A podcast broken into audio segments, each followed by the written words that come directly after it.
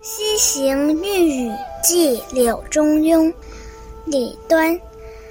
日落众山昏，萧萧暮雨繁。哪堪两处宿，共听一声猿。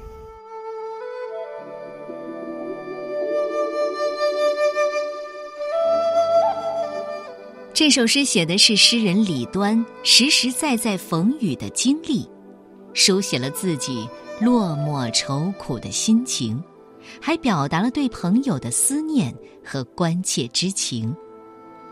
日暮时分，群山淹没在昏暗之中，接着又有一阵密集的暮雨袭来。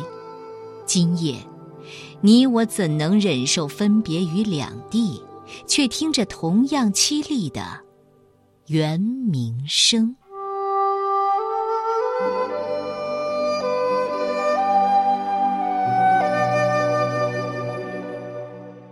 西行欲语·寄柳中庸》，作者李端。